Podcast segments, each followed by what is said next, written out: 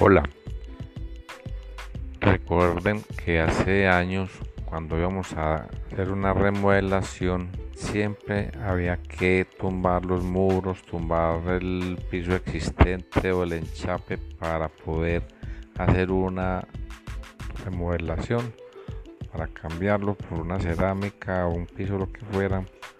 Ahora con el nuevo producto microcerámicas de Microcerámicas Medellín no necesitamos demoler. Encima de esto se puede aplicar otra cosa. Cuando un mortero había que hacerlo grueso porque si no se reventaba ya con este producto podemos hacer morteros delgados sin que se fisure ni se desprendan.